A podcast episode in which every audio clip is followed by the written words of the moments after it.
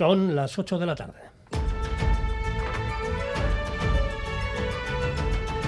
Crónica de Euskadi.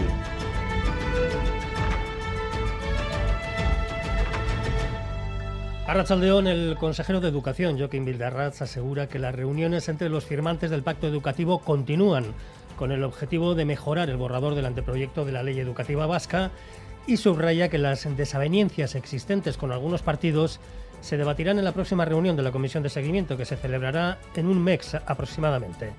Respecto a la huelga convocada para los días 30 de noviembre y 14 de diciembre en la enseñanza, asegura no entender esa convocatoria. Se está convocando una huelga con un texto que se desconoce. Yo la pregunta que realizaría sería ante cualquier convocante, bueno, ¿y ante qué texto están ustedes convocando esta huelga cuando ni yo mismo, el consejero, no sabe en estos momentos el texto que vamos a elevar a Consejo de Gobierno? Con lo cual entiendo que es una huelga preventiva la presidenta foral, María Chivite, ha asegurado hoy que no es cierto que con la transferencia de la competencia de tráfico la Guardia Civil se vaya a ir de la comunidad foral y que Navarra seguirá profundizando en su autogobierno. Enseguida les contamos esas y otras noticias de este sábado 26 de noviembre.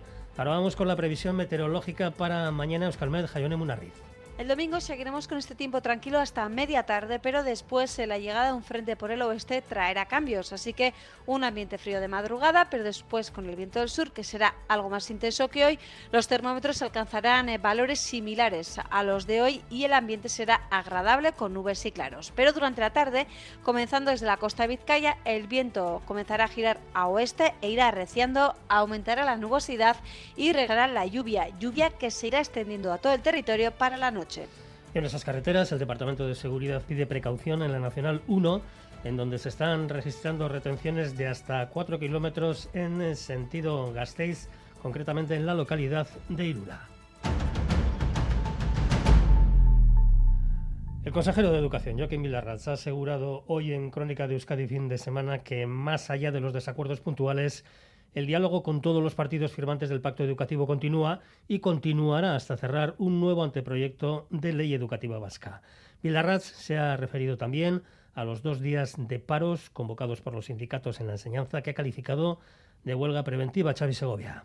Vildarracha ha asegurado que las reuniones continúan con los grupos parlamentarios, los sindicatos y con todos los agentes involucrados en el sistema educativo con el objetivo de recabar sus aportaciones, mejorar el actual anteproyecto y reescribirlo para después remitirlo al Parlamento. Espera que en un mes aproximadamente se reúna la Comisión de Seguimiento del Pacto Educativo. Lo que tenemos que hacer es ver, dónde pueden estar las diferencias, las preocupaciones, porque todos los firmantes nos ratificamos en ese acuerdo y sobre ese acuerdo es sobre el que tenemos que construir.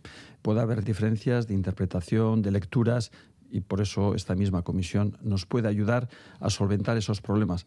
Respecto a la convocatoria de las dos jornadas de paro, el consejero de Educación confiesa no entenderla cuando los propios sindicatos forman parte del proceso de aportaciones para la mejora del anteproyecto de ley. ¿Y ante qué texto están ustedes convocando esta huelga cuando ni yo mismo, el consejero, no sabe en estos momentos el texto que vamos a elevar a Consejo de Gobierno? Con lo cual entiendo que es una huelga preventiva Joaquín Vildarrach cree que la huelga perjudicará la formación de los jóvenes y a las familias y pide evitar la confrontación y continuar delegando para alcanzar un acuerdo que se convierta en ley. En Navarra, la presidenta foral y secretaria general de los socialistas navarros, María Chivite, ha expresado hoy su compromiso con el autogobierno de Navarra y, en referencia a la reciente transferencia de la competencia de tráfico, ha asegurado que la Guardia Civil no se va a marchar o las va los socialistas celebran el Comité Regional de Navarra alabando el trabajo y los acuerdos realizados en estos cuatro años de legislatura. En el acto, la secretaria general María Chivite aseguraba que no tiene palabras para calificar la actitud de la derecha en relación con la transferencia de tráfico y mucho menos metiendo en el debate a ETA. Señalaba también que la derecha de Miguel Sanz y Aznar fue la primera en anunciar un acuerdo para la transferencia y que Navarra Suma también lo ha tenido en su programa electoral. María Chivite, presidenta de Navarra. Que si lo hacen ellos, avanzamos en autogobierno y si lo conseguimos los demás es que queremos echar a la Guardia Civil de esta comunidad. Eso es hipocresía. Chivite remarcaba que la Guardia Civil no se va a ir de Navarra y que seguirán trabajando en el autogobierno de la comunidad foral, completando una transferencia que les queda pendiente. Por eso seguiremos avanzando en nuestro autogobierno, amparado constitucionalmente, porque para los socialistas el autogobierno no es un privilegio ni una confrontación.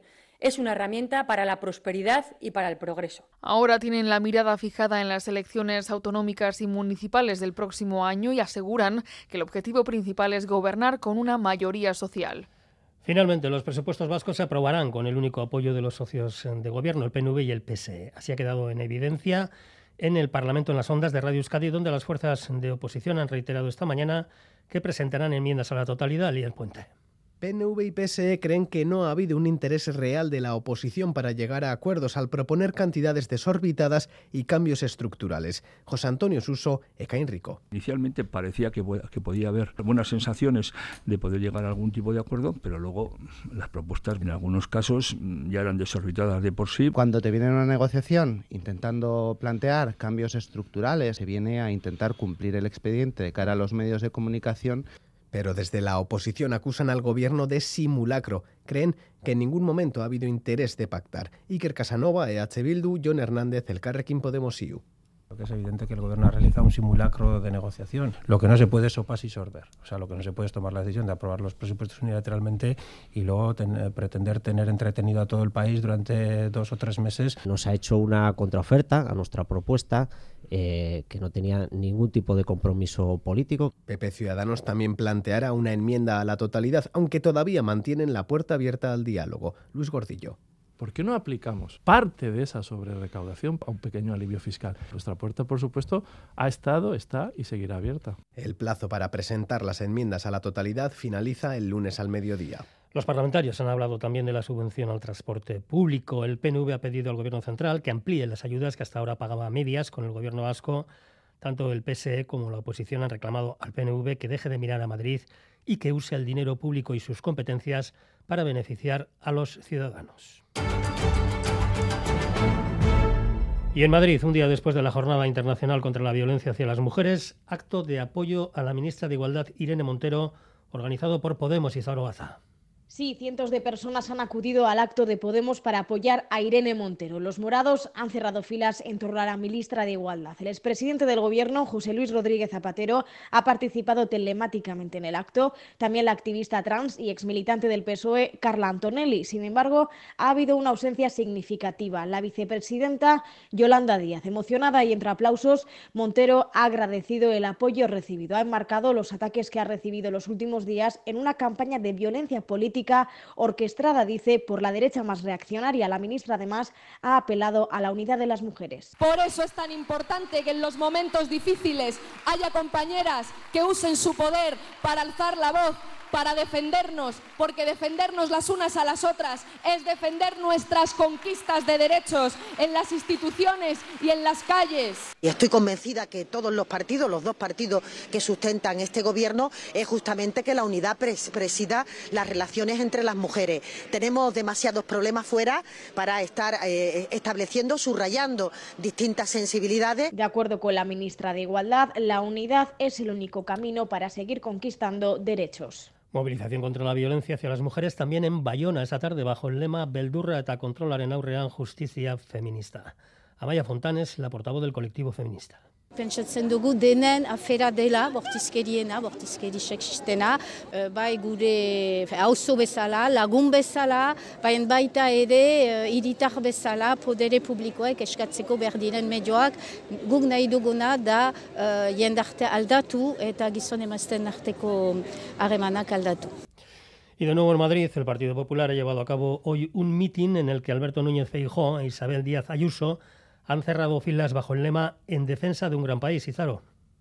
Eso es, en vísperas de la manifestación que Vox ha organizado en Madrid en contra de las políticas del gobierno, el PP, en un intento de desmarcarse con el partido de ultraderecha, ha celebrado hoy el segundo acto de su gira contra la reforma de la sedición, acto que se ha celebrado en el antiguo instituto del presidente Pedro Sánchez. El líder popular, Alberto Núñez Feijóo, se ha presentado por enésima vez como alternativa de gobierno. Aunque la reforma de la sedición ha sido uno de los temas centrales de su intervención, también ha arremetido contra la ley del Si Sánchez y sus varones quieren decirle amén a Podemos, hasta cuando hacen una chapuza de ley, nosotros no. Si Sánchez y sus varones quieren que les gobiernen aquellos a los que España les importa un comino, nosotros no. Y si Sánchez y sus varones quieren ponerse en las manos de Otegui, nosotros no. Y ha llamado al centro derecha para derrotar, dice, al gobierno de Sánchez. Los populares también celebrarán actos similares en Valencia, Castilla-La Mancha y Aragón, todos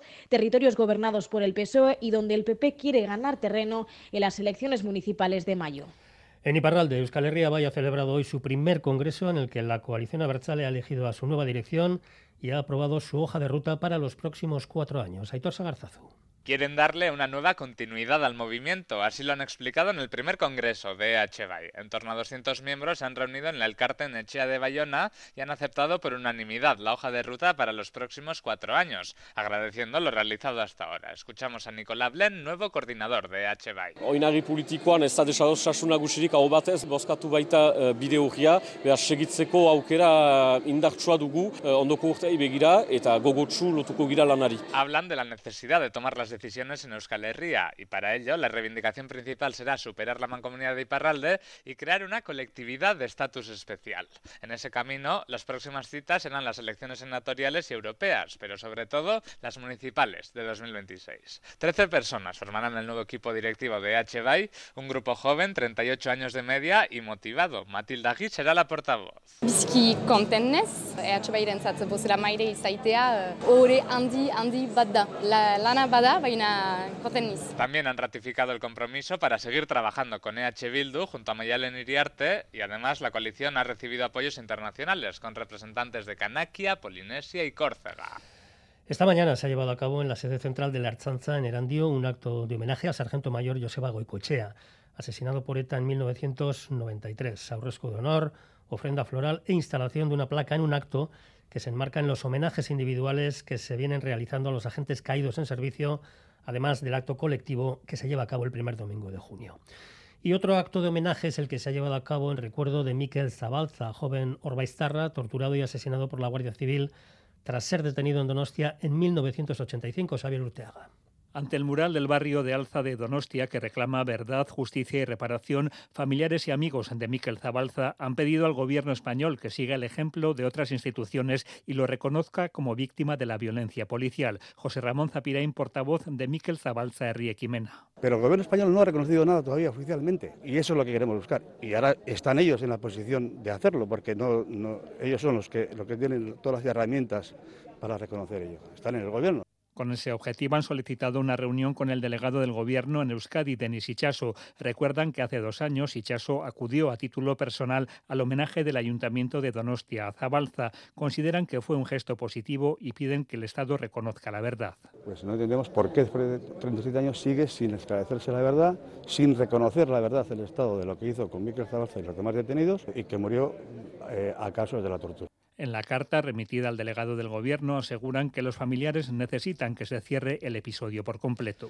También Bilbao ha sido escenario de un homenaje este a las mujeres que fueron encarceladas en el chalet de Orue del barrio de Santuchu. Sufrieron torturas y 11 de ellas fueron fusiladas. Escuchamos a Mónica Calvo, historiadora, y a Maite Zarate, nieta de una de las prisioneras. Ninguna tenía delitos de sangre, algunas no tenían ni siquiera evidencias de activismo político condenable o punible según la legislación de, de posguerra. Sin embargo, bueno, algunas fueron encausadas por rebelión y las 11 fueron fusiladas. Bera izan zan, andra bat maestra izan zana eta errepresaliatua e, alde guztietatik. Zergaitik eta, ba, bera eskerreko pertsona bazalako, UGTko militantea eta ba, beren historia berreskuratu behar dugu. Y cerramos tiempo informativo en la estación de esquí de la Rabelagua, donde hoy se ha dado inicio oficial a la temporada de deportes de invierno y con muchas novedades. Hola, Balda. Como cada año han intercambiado bastones entre esquiadores y pastores de Belagua para representar el cambio de los ocupantes. Pastores, ovejas y vacas han tenido que dejar el paso a los esquiadores en un momento en el que el campo se encuentra mejor que nunca para el ganado, ya que ha llovido bastante en las últimas semanas. Así nos lo comunicaban. Cuando mejor están es ahora, que ha llovido bastante, con la temperatura que ha hecho tan buena. En cambio, en primavera estaba todo muy seco y en verano también, porque no ha llovido nada. Sin embargo, como sigue la tradición, ahora les ha llegado el turno a los esquiadores y si los ganaderos pedían agua, estos últimos piden nieve, ya que de momento apenas cubre la hierba debido a las fuertes lluvias de la semana pasada. Si hace una semana estaban a 40 centímetros de nieve, en las últimas horas se han contabilizado apenas tres para preocupación de los monitores. De momento, por tanto, pista abierta sí, pero no se puede esquiar. Lo bueno es que nieve ahora. El día es más corto, hace más frío y aguanta mucho más la nieve, pero claro, tiene que llevar. No sabemos, el tiempo no puede decidir. En cualquier caso, la nieve está anunciada para los próximos días y prevén que la pista de esquí esté abierta para el puente foral de diciembre. Hasta aquí la información general. Les dejamos ahora con Bego Yebra y la galería.